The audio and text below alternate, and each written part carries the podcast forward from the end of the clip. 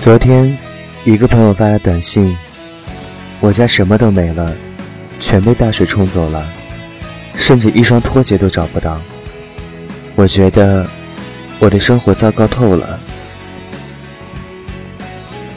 然而，我也觉得我的生活糟糕透了。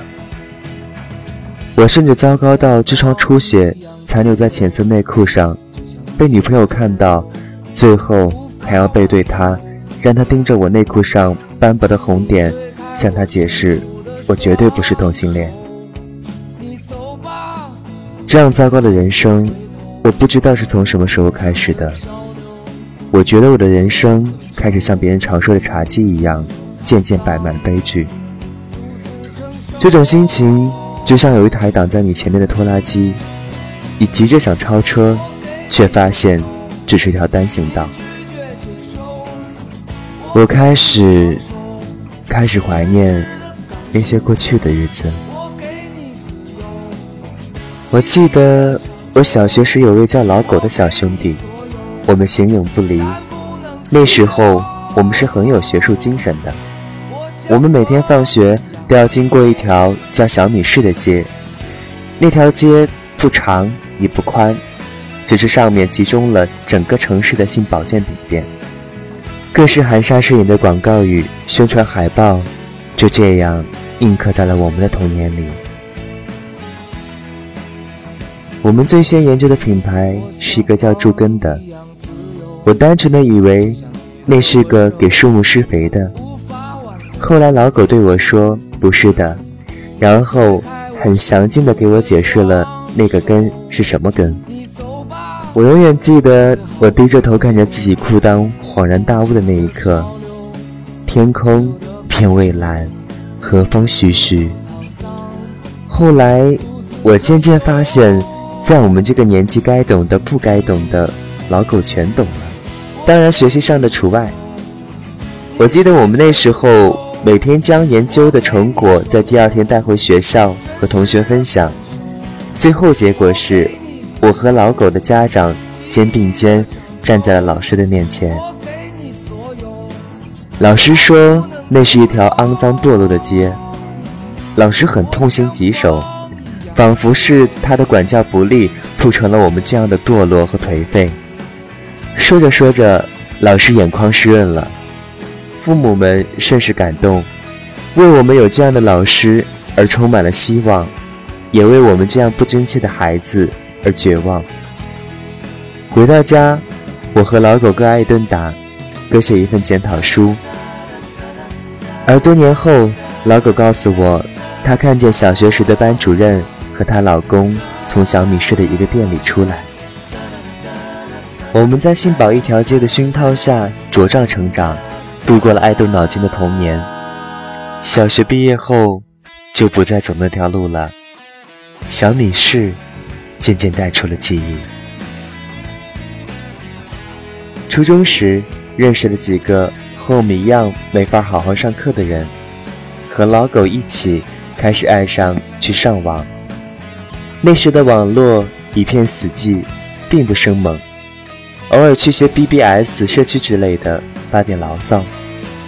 那时候网络虽然死寂，却不严峻，不像今时今日，你在网上所说的每一句话，都有可能成为周立波的呈堂证供。后来，我们又流行了跑，跑饭，跑烟，甚至打的都跑。老狗有一次叫我们等在对面，他走向一个公交车终点站旁的小卖部，买了两包烟。他盯着小卖部的阿叔良久，阿叔担忧地提醒了句：“还没给钱。”老狗嗯了一声，然后转身就跑。小卖部的阿叔怒吼一声。旁边的公交车便追了出去，老狗就在那条上坡路上全力冲刺着，外套鼓满了风。那一刻，我内心有种莫名的激动。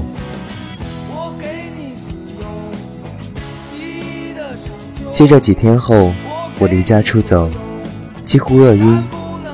晚上，老狗说要请我去吃宵夜。我们在路边的一个夜啤酒店里大吃大喝。老狗只是不断的重复着一句话：“吃什么随便点。”我吃饱后，忘记了老狗是如何叫我先去网吧的了。我走后不久，听见后面一阵骚动，看见老狗在两个人前面狂奔着。它奔跑的姿势很用力，就像前面有面玻璃，而它准备全力冲破它一样。给我留下的仍然是一种无法述说的激动。几个月后的某天，我们坐在长江边喝酒，我们聊起了跑。老狗喝了点酒，神情激动，告诉我。这个就像是学校让我们上课，我偏不上；要我们在乎考试成绩，我偏不在乎；要我去研究爱因斯坦和爱迪生是不是一个祖宗，我就偏不去研究；让领导先走，我就偏要自己先走；买东西吃东西要给钱，我就偏偏不给。你说他妈的人活一生，怎么就这么多约定成俗？那是他妈的他们自己约定的，不是我。这种跑的感觉。就他妈的像风一样自由。我当时眼眶湿润了，直到今天，我仍然不知道原因。或许是他神情激动的吼了一串排比句，让我觉得像在看抗战题材影片；也或许是他那一句“像风一样自由”，而我们当时就仅仅是这样荒唐的诠释着。我们所谓的自由，当然，我们当时并不懂自由定律二：约束是自由之母。我们所痛恨的这些约束，恰恰是使我们能够感受到自由和拥有自由的东西。突然某天晚上，我给老狗打了个电话，他告诉我他刚刚下班，我笑他。穿得很西装革履吧？老狗在电话那头尴尬地笑着。我告诉他，我突然怀念我们原来一起把衣服挂在肩膀上，脚夹着拖鞋在夏天里一起走的情形了。电话两头沉默了很久，然后只剩下了嚎啕大哭。或许我们那时候只是觉得，就像一句歌词所说的：“我是个孩子，世界是个梦魇。”又或许，其实真正梦魇的不是这个世界，而是我们一颗不能接受这个世界的心。Was seven. I waited till eleven just to figure out that no one would call. I think I've got a lot of friends, but I don't hear from them. What's another night all alone?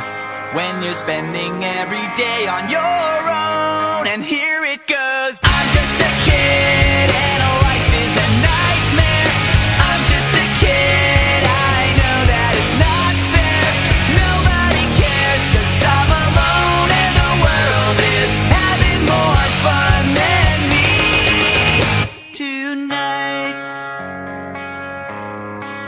And maybe when the night is dead I'll crawl into my